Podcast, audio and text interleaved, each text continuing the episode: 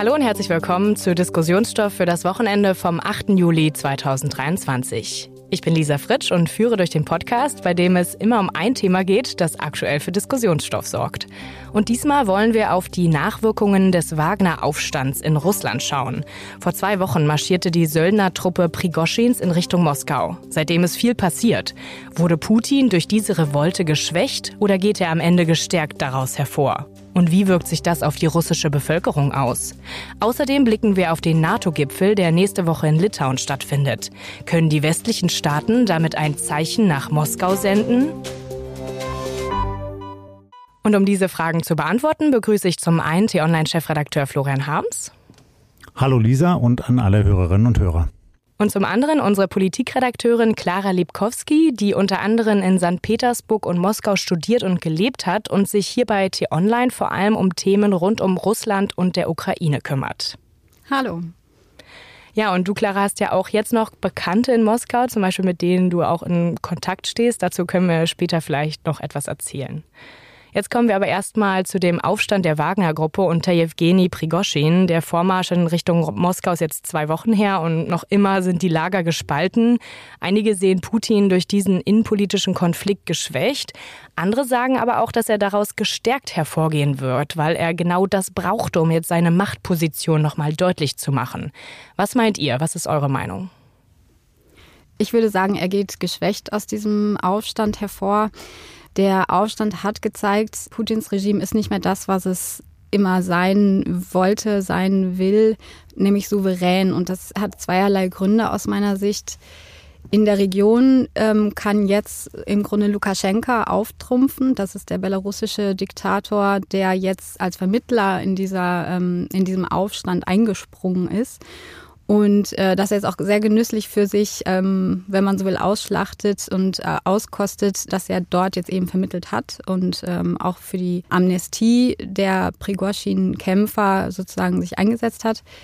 Und man kann sagen, Russland verliert somit auch an Einfluss in der Region, beziehungsweise kann sich nicht mehr so als unantastbaren Souverän dieser Region darstellen.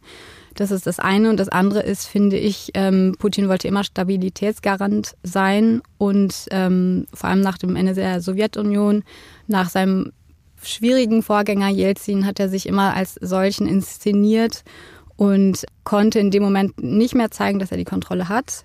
Und daher würde ich sagen, dass er auf jeden Fall jetzt geschwächt aus dieser Situation hervorgeht. Ich teile Claras Eindruck und das ist auch das, was ich von deutschen Sicherheitsdiensten höre, was man dort wahrnimmt, dass das ein Moment gewesen ist, an dem viele in Russland, in der Bevölkerung, aber auch in diesem Regime gesehen haben, der Zar ist nicht mehr unantastbar, der Zar schwächelt. Und natürlich werden solche Risse im System nachhaltige Folgen haben. Was man zugleich aber auch gesehen hat, ist, wie Putin dann schnell versucht hat, das Heft des Handelns wieder in die Hand zu bekommen wie er sich wieder inszeniert hat, sehr volksnah auf einmal wieder Bilder mit Kindern und anderen in den Medien gezeigt hat, wie er diese Reden gehalten hat, appelliert hat an die historische Verantwortung, eben nicht wieder so etwas wie damals während der russischen Revolution zuzulassen und wie offenkundig jetzt ja auch aufgeräumt wird im Sicherheitsapparat. Also wir kriegen jetzt noch nicht bestätigte, aber einige und vermehrt Meldungen, dass eben Generäle auf einmal verschwinden, dass bei Prigozhin nicht so ganz klar ist, wo der eigentlich gerade ist. Und das spricht ja dafür, dass dieses Putin-Regime jetzt intern hart aufräumt. Das finde ich eben auch interessant, weil er aus meiner Sicht einen Wortbruch hinter sich hat. Also Putin hat sich am Samstag in der Früh hingestellt und eine Rede gehalten und hat angekündigt, dass die, die das jetzt zu verantworten haben, also Prigozhin und seine Leute, dass die hart bestraft werden, dass das russische Recht diese Aufständischen hart bestrafen wird. Und dann zeigte sich am Abend, dass Prigorschin und seine Leute einen Straferlass bekommen, eine Amnestie und dass sie keine Strafverfolgung zu befürchten haben und dass sie Russland verlassen dürfen und nach Belarus gehen dürfen. Und das ist ein klarer Wortbruch aus meiner Sicht. Da stand Putin sehr, sehr schlecht da und das hat ihn definitiv auch geschwächt, würde ich sagen. Ja, und hinzu kommt jetzt, ähm, dass es vielleicht einerseits, dass er das Land verlassen muss oder auch nicht. Ähm, was sind denn sonst noch weitere Folgen, die jetzt auf Prigoschin zukommen könnten? Also Prigozhin ist ja eigentlich vor allem auch ein Unternehmer. Er hat viele verschiedene Firmen und die sind teilweise schon in ihrer Arbeit sozusagen behindert jetzt als Nachwehe dieser, ähm, dieses Aufstandes. Er kann zum Beispiel nicht mehr seine Trollfabrik, die er in St. Petersburg sehr erfolgreich betreibt, mit der er sehr großflächig Fake News im Internet verbreitet, die kann er so nicht mehr betreiben. Da wurden meines Wissens die Gelder auch gekürzt, beziehungsweise das teilweise in andere Hände gelegt. Das zum Beispiel, da sieht man schon ganz klare Folgen für ihn in unternehmerischer Weise. Interessanterweise aber ist, dass zum Beispiel sein Catering-Unternehmen anscheinend noch nicht in der Arbeit behindert wird. Unter anderem wahrscheinlich, weil die auch die Truppen beliefern, die in der Ukraine im Einsatz sind. Und das ist ja interessant nochmal zu sehen, wie eigentlich sich dieser Werdegang von dieser Figur Prigozhin darstellt. Er wird ja manchmal in deutschen Medien als Putins Koch bezeichnet. Das hängt damit zusammen, dass er eben früher ein Restaurant gehabt hat, in dem Putin dann speiste. Da lernten die sich kennen. Dann hat er dieses Catering-Unternehmen gehabt, hat Schulen beliefert, viele Skandale. Später hat er dann angefangen, diese Söldnertruppe ja aufzubauen, quasi für Putin und sein Regime die Drecksarbeit gemacht im Ausland, in Syrien, in Afrika, ähm, ist involviert in die Ausbeute von Bodenschätzen in Afrika, von Gold und anderem. Und ich habe an verschiedenen Stellen jetzt in den letzten Tagen nochmal die Frage gehört, warum hat er denn jetzt diesen Aufstand gewagt? Und ähm, wenn man da mit deutschen Sicherheitsdiensten spricht, dann herrscht die Einschätzung vor, naja, der hat tatsächlich alles gegeben an dieser Front, insbesondere im Kampf um Bachmut. Er war derjenige, der Tausende von äh, Straflagerhäftlingen reingeholt hat in seine Truppe. Da sind Tausende gestorben. Und das machte natürlich auch was mit seinen Leuten, mit seinen Wagner-Söldnern. Da muss es einen sehr großen Unmut darüber gegeben haben, wie sie nach eigener Wahrnehmung vom Regime ausgenutzt wurden, um als Kanonenfutter verheizt zu werden in diesem Kampf dort rund um Bachmut. Dann war dieser Kampf um Bachmut weitgehend entschieden, zumindest vorübergehend. Und dann stellte sich natürlich für jemanden wie Prigozhin die Frage, ja und jetzt? Was kommt denn jetzt? Und in so einer Situation muss so jemand wie der, der ja auch impulsiv häufig daherkommt, offenkundig den Eindruck gehabt haben, hier geht's jetzt irgendwie nicht weiter und jetzt müssen wir doch mal Tacheles reden und die Dinge mal ganz anders ordnen. und so kann es möglicherweise zu so einem Impuls gekommen sein, jetzt marschieren wir auf Moskau. Auch unter dem Druck der eigenen Leute. Genau, und hinzu kam, glaube ich, auch vor diesem Samstag, als alles passierte, dass das Verteidigungsministerium Prigozhin auch immer weiter, ich würde es mal bezeichnen, hat austrocknen lassen. Es wurde nicht mehr so viel Munition geschickt, beispielsweise. Das hat Prigozhin wahnsinnig aufgeregt. Und ähm, das hat er ja auch des Öfteren in Videos, in Sprachnachrichten und so weiter ähm, veröffentlicht. Und ähm, dass das so eine Art auch verzweifelter Akt war, sich jetzt, also sein eigenes Leben und sein eigenes Fortbestehen in seiner Weise als Kriegsteilnehmer oder als Warlord, wenn man so will, auch zu sichern. Also ihr glaubt auf jeden Fall, dass dieser Aufstand der Wagner-Gruppe von Prigoschin organisiert wurde, einfach aus der Verzweiflung raus und um ein Zeichen zu setzen, dass er mehr Munition braucht und die, diese anderen Gründe, die wir genannt haben. Es gibt ja jetzt aber auch diese Theorien, dass das Ganze doch inszeniert wurde, dass Putin damit drin steckte um eben doch noch mehr an Macht zu gewinnen, um Prigoschin jetzt zurechtzuweisen und dadurch seine Machtposition nochmal zu sichern. Wie schätzt ihr diese mögliche Theorie ein? Das sind Gerüchte, die geistern jetzt durchs Internet, auch durch viele deutsche soziale Medien. Die werden zum Teil auch befeuert. Da wird dann behauptet, naja, in Wahrheit steckte die CIA da mit drin. Und da muss man sehr klar sagen, alle, die sich damit professionell beschäftigen, also ich sage jetzt auch ganz bewusst, auch in Deutschland, die deutschen Sicherheitsdienste, die deutschen Geheimdienste sagen, das ist totaler Kokolores. Es ist sehr klar, und das weiß man auch aus überwachten Telefongesprächen, auch aus Informationen anderer Geheimdienste, dass Prigozhin das wirklich wollte. So, der hat sich mit seinen Leuten abgestimmt und die waren verzweifelt. Also es wird da ein Wort kolportiert und das schließt an an das, was Clara gerade sagte dass das für Prigozhin nicht nur ein Aufstand, sondern auch eine Art Hilferuf war, Hilfeschrei, so gegenüber seinem Meister da in Moskau. Jetzt muss doch mal was passieren. Jetzt greifen wir da diese korrupte Militärspitze an mit Shoigu und Gerasimov so und zeigen denen mal, was eine Hake ist. Und dann merkte er offenkundig auf diesem viele hundert Kilometer langen Weg nach Moskau, dass die Unterstützung, die er sich eigentlich erhofft hatte, auch aus dem Apparat von einigen hochrangigen Generälen, nicht kam dass er eigentlich im Stich gelassen wurde. So könnte man auch erklären, dass er jetzt einfach eine gescheiterte Person ist, oder Clara? Ja, definitiv. Also er hat sich vermutlich auf seine Sympathisanten in der Armee verlassen und ist dann ganz offensichtlich im Stich gelassen worden. Aber das ist auch interessant jetzt zu sehen, was innerhalb der russischen Armee jetzt noch passieren wird. Weil ähm, man sieht ja jetzt, dass Surovikin zum Beispiel, ein General, der in der Vergangenheit der Oberbefehlshaber der russischen Armee in der Ukraine war und Sorowikin ist ein erklärter Prigozhin-Sympathisant oder Wagner-Sympathisant, das kann man schon so sagen. Die kennen sich offenbar schon länger. Und ähm, dass der eben auch nicht funktioniert hat, man weiß nicht genau, wie seine Verstrickungen sind. Die Person ist ja sowieso gerade sehr interessant und deswegen auch im Fokus. Genau, aber dass Prigozhin sich eben auf diese Person nicht verlassen konnte. Sorowikin hat am Wochenende des Aufstands als der erste meines Wissens ähm, innerhalb der russischen Armee dazu aufgefordert, dass die Wagner-Truppen stoppen sollen.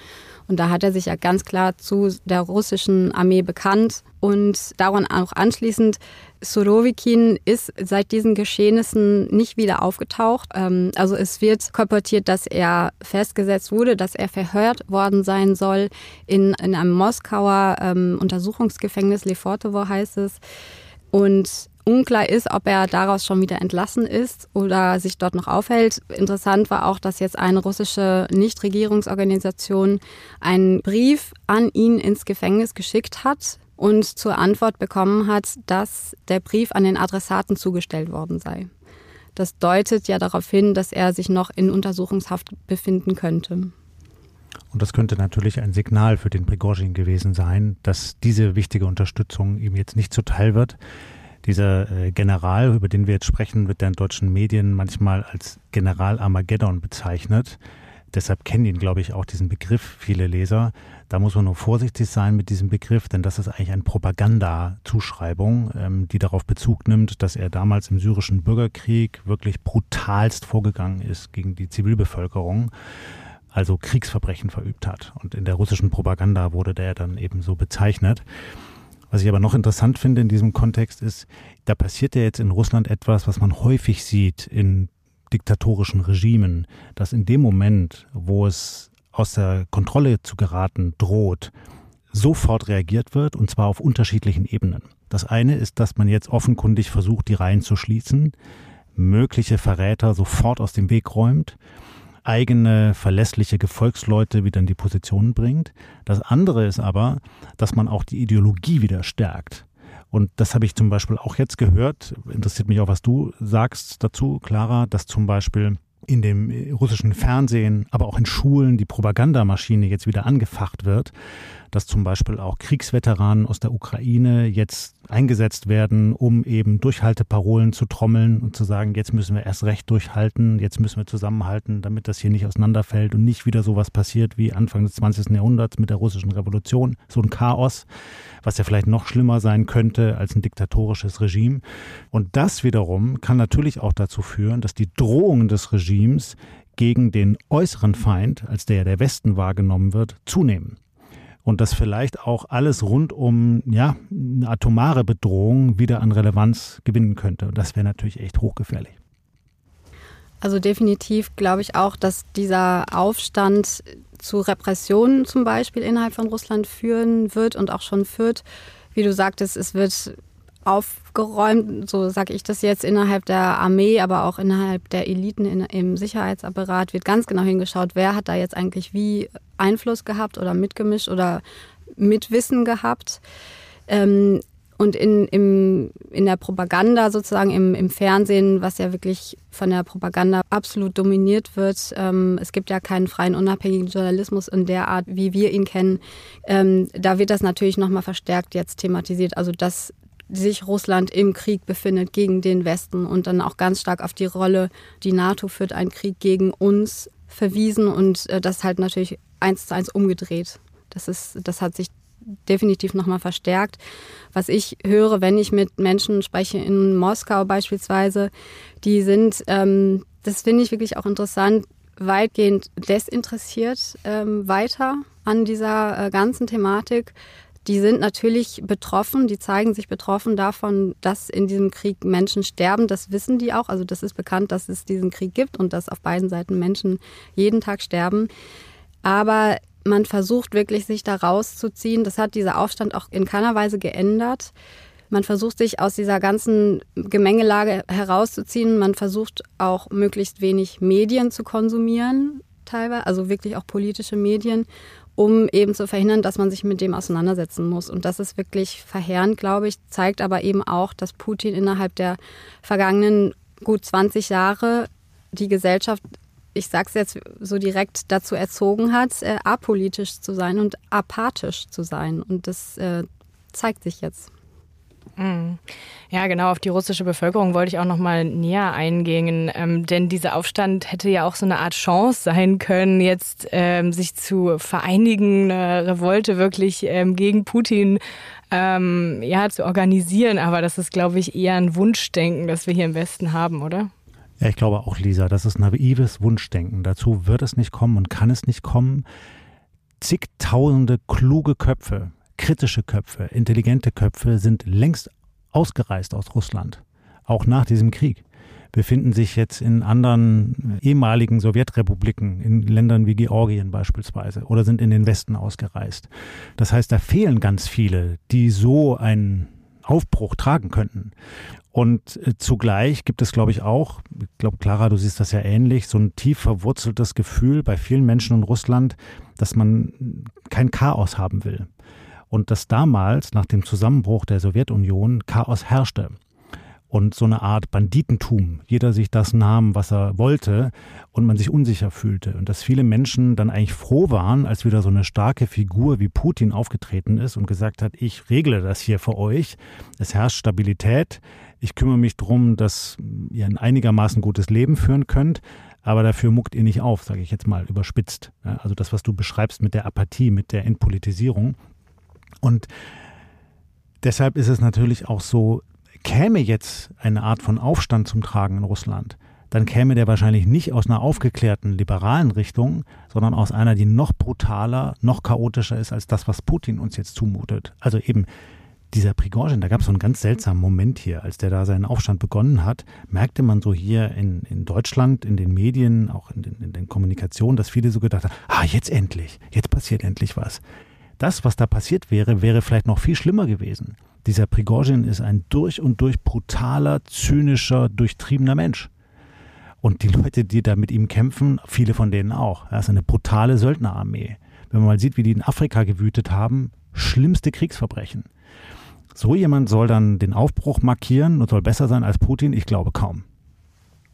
Das ist auch, finde ich, total interessant, das jetzt zu beobachten, weil das eben ein Konflikt innerhalb der Eliten ist. Das sind nicht die Menschen, die jetzt plötzlich auf die Straße gehen. Also das ist ja komplett unterbunden in Russland. Und daran hat auch dieser Aufstand nichts geändert. Und das ist wirklich, deswegen denke ich auch, dass Putin geschwächt ist, weil er diese Eliten einfach nicht unter Kontrolle hat. Und ähm, was ich aber auch noch interessant fand, jetzt im Nachgang dieses Aufstands hat ein Umfrageinstitut in Russland, es gibt das Levada-Institut dort, das ist das einzige verbliebene unabhängige Institut seiner Art, ähm, gezeigt, dass Umfragen zeigen, dass die Popularitätswerte von Putin gar nicht nachgelassen haben. Also Putin ist weiter so beliebt, wie er es auch vor diesem Aufstand war. Und ähm, was siehst du da so für Gründe? Ist das weiter dieses Narrativ, was er halt ähm, führt ähm, mit der NATO, dass alle gegen die Russen sind? Wir können ja gleich nochmal auf den NATO-Gipfel, nächste Woche steht er nämlich an, ähm, zu sprechen kommen. Ja, was so die Gründe dafür sind? Ist natürlich immer schwer zu sagen, aber ich gehe schon auch davon aus, dass es dieses Narrativ, das hat sich sehr, sehr verfestigt, dass der Westen einen Krieg gegen Russland führt und dass man sich davon abgrenzt. Und Putin ist, trotz aller Schwächung, ist er immer noch der Garant für die Stabilität im Land. Und äh, natürlich eben auch, weil die Propaganda extrem wirkt. Also das, glaube ich, darf man wirklich nicht unterschätzen. Das ist eine Dauerbestrahlung von Propaganda in Russland, der man nicht entgehen kann. Und deswegen führt das, glaube ich, auch zu so hohen Zustimmungswerten. Und das ist doch jetzt auch so riskant, dass sich dieser Konflikt zwischen Russland und dem Westen weiter verhärtet. Jetzt sind russische Atomraketen in Belarus stationiert, in einem EU-Anrainerland. Jetzt kommen, Lisa, du hast es gerade gesagt, nächste Woche auf diesem NATO-Gipfel in Vilnius die führenden Staats- und Regierungschefs des Militärbündnisses zusammen. Ich werde wahrscheinlich dabei sein, werde den Scholz begleiten. Und reden darüber, wie sie noch mehr tun können, um die Ukraine zu unterstützen und gegen Russland zu arbeiten. Vielleicht auch nochmal darüber reden, noch mehr Soldaten an die NATO-Ostgrenze zu verlegen und zu planen, wie man eben jetzt in den nächsten Monaten vorgeht, um noch weiter aufzurüsten. Und das mag so aus der Sicht des Westens das Richtige sein. Wenn man von oben drauf schaut, dann sieht man aber gegenwärtig, wie zwei Blöcke immer stärker aufeinander prallen. Und das ist natürlich hochgefährlich. Und da kann man sich schon fragen, wo ist denn eigentlich der Ausweg? Ich sehe im Moment keinen. Ja, und hinzu kommt, um jetzt noch mal ein kurzes Zwischenfazit zu ziehen, das, was Clara gerade gesagt hat, dass der Aufstand der Wagner-Gruppe jetzt ja trotzdem keinen wirklichen Effekt auf die Ansicht Putins in der russischen Bevölkerung hat. Das ist ja schon bemerkenswert. Und bevor wir jetzt auf die Frage zum NATO-Gipfel kommen, Nochmal eine kurze Anmerkung in eigener Sache. Um keine neuen Folgen unserer Diskussion hier am Wochenende zu verpassen, abonnieren Sie den Diskussionsstoff-Podcast in der App, mit der Sie Podcasts hören. Auf T-Online finden Sie neue Folgen unter www.tonline.de-podcasts-diskussionsstoff. Und kommen wir jetzt zum NATO-Gipfel. Dieser findet ja auch an einem ja, sehr besonderen Ort statt, der Hauptstadt von Litauen, Vilnius. Und Florian, du hast es gerade gesagt, dort könnten noch mehr Soldaten stationiert werden. Inwieweit ist denn der Ort besonders jetzt für den Gipfel dort?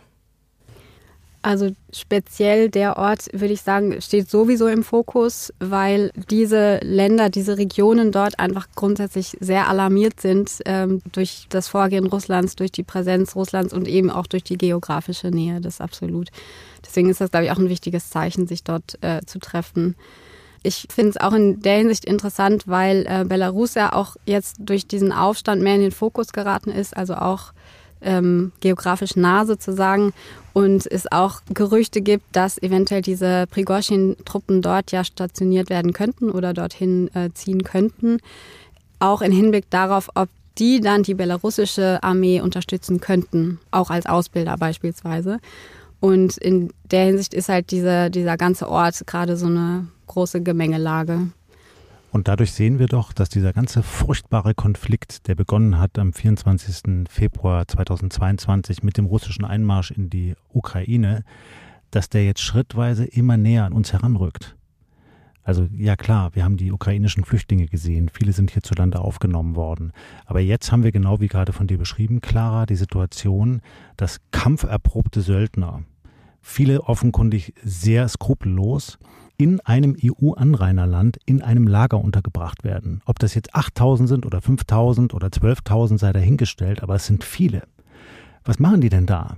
Ja, vielleicht bilden die die belarussische Armee weiter aus, aber was passiert dann? Wofür bilden die die aus? Um dann noch von oben in die Ukraine einzufallen oder um irgendwie an der EU-Grenze zu zündeln oder sonst was zu tun?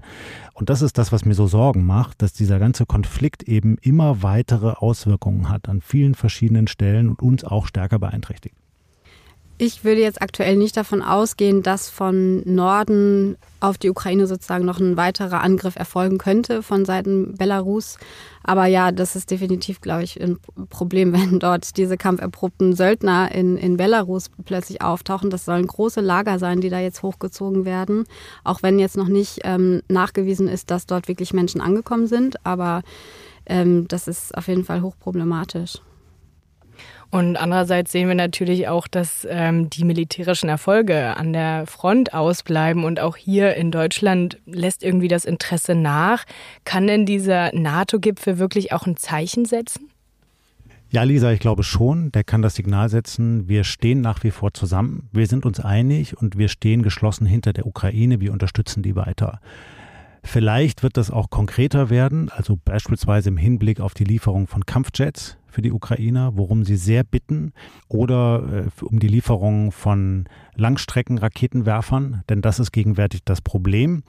Die Ukrainer haben zwar Kampfpanzer und sie haben Soldaten, äh, mit denen sie Vorstöße wagen können, aber sie können nicht diese lange Zone der von den Russen verstärkten Verteidigungsanlagen überbrücken.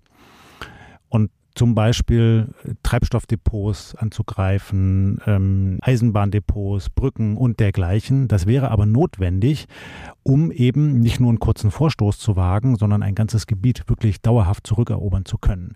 Nach wie vor sind die Ukrainer sehr gefährdet durch die russischen Drohnen, durch die russischen Kampfjets, durch die Gleitbomben und haben dem nicht wirklich was entgegenzusetzen. Und das könnte sein, dass man auf diesem NATO-Gipfel vielleicht auch eher in den Hinterzimmern darüber redet, dass man hier die Ukrainer stärker unterstützen wird.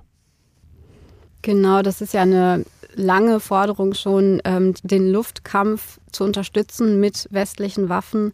Und man sieht ja jetzt gerade auch in der äh, laufenden Gegenoffensive geht es nicht so schnell voran wie gewünscht, aber es geht voran. Also das ähm, hört man beispielsweise aus Bachmut wo die ukrainische Armee versucht, die Stadt, die ja lange umkämpft und dann russisch eingenommen worden war, also dort versucht jetzt die ukrainische Armee die Einkreisung und äh, macht anscheinend auch Fortschritte, wenn auch langsame. Ich glaube aber zum Beispiel, wenn man jetzt schaut, Prigorschins Truppen sind dort nicht mehr präsent, die sind ja schon abgezogen, auch vor dem Aufstand waren die schon weg. Aber wenn die sich generell aus der Ukraine zurückziehen, glaube ich nicht, dass das für den Kriegsverlauf einen großen ähm, Einfluss haben wird, weil wenn wir uns Zahlen anschauen, wissen wir ja, es sind wahrscheinlich mehrere hunderttausend äh, russische Soldaten, die deutlich weniger ukrainischen Soldaten gegenüberstehen. Und da werden auch die 25, geschätzt 25.000 Kämpfer von Prigozhin nicht den großen Unterschied machen. Ja, ich glaube das auch.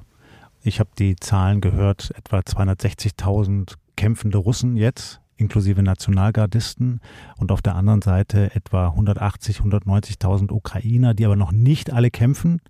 Es ist ja offenkundig so, dass viele noch zurückgehalten werden und erst dann zum Einsatz kommen, wenn man es irgendwo geschafft hat, vorzustoßen und quasi so eine Schneise in die russischen Verteidigungsanlagen reinzuschlagen. Und deshalb verstehe ich auch diese dringende Bitte der Ukrainer, eben mehr tun zu können gegen diese russischen Luftangriffe, weil die verhindern, dass man vorankommt und die gefährden nach wie vor auch viele Zivilisten. Wir haben jetzt in den vergangenen Tagen wieder mehrfach Angriffe auf ukrainische Großstädte wie Kiew oder Lviv gesehen. Und ähm, da wird möglicherweise der NATO-Gipfel noch eine etwas weitergehende Antwort geben. Schauen wir mal. Ja, man hätte ja vielleicht die Hoffnung haben können, dass eben genau diese ähm, Ausbleiben der Wagner-Kräfte, die ja auch vor allen Dingen sehr brutal vorgehen, ähm, doch ähm, einen Vorteil für die Ukraine haben könnte. Aber ja, sehr interessant, dass ihr ähm, das beide nicht seht. Und ja, damit müssen wir auch zum Ende dieser Diskussionsrunde kommen. Ich danke euch für eure Erklärungen und Einordnungen. Ich fand es sehr interessant. Wir haben doch festgestellt, dass ähm, Putin durchaus geschwächt wurde durch diesen Aufstand der Wagner-Truppen. Wir können noch nicht genau sagen, ähm, was jetzt genau mit Prigoshin passiert. Das ist natürlich alles, ähm, wie auch viele andere Aspekte dieser Debatte, ähm, im Dunkeln. Wir können im Grunde sowieso in vielen Hinsichten nur mutmaßen. Dennoch werden wir sehen, dass der NATO-Gipfel nächste Woche in Vilnius einen Effekt haben könnte. Einerseits auf die Lage in der Ukraine, aber auch in Richtung Russland. Dort wird der Gipfel natürlich auch beobachtet.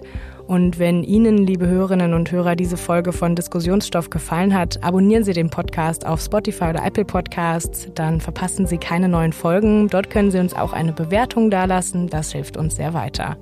Fragen, Anmerkungen und Kritik können Sie uns gerne an podcasts.t-online.de schreiben und hören Sie auch gerne in unseren Nachhaltigkeitspodcast Grünes Licht rein. Dort geht es diese Woche um das beliebteste Getränk der Deutschen, Kaffee und die Frage, warum es bald weniger Kaffee geben könnte. Und damit bedanke ich mich ganz herzlich fürs Zuhören und sage Tschüss. Danke und schönes Wochenende. Tschüss und bleiben Sie uns gewogen.